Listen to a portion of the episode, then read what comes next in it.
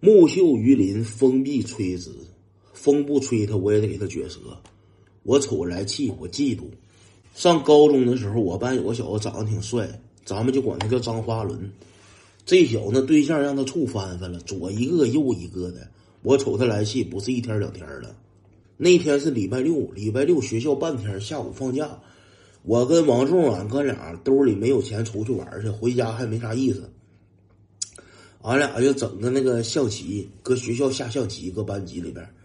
然后这个张花伦和小女朋友在后边是写作业，他俩说是写作业，实际上就是搁后边扯猫篓子呢。那作业写的那小女朋友脸通红通红的。这时候我班班主任路过，张花伦这个小子顺后玻璃的时候，他就看见俺班班主任了。他一声没吱，他抽，他就猫桌底下了。他猫桌底下，我看着俺们班主任的时候，俺们班主任马上进来了。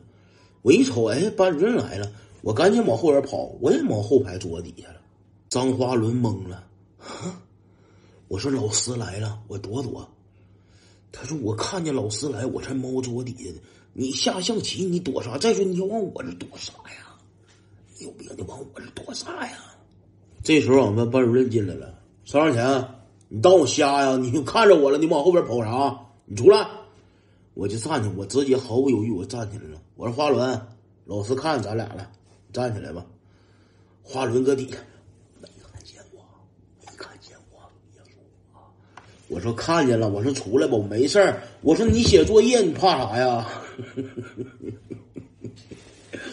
我说我下象棋呢，我没写作业。我瞅老师，我愧疚，我心里难受。我说你写作业，你怕啥？你没事，你出来吧。老师看见张发伦从小女朋友桌子底下钻出来的时候，脸都气绿了。你俩不要脸是不？拿老师当傻子是吧？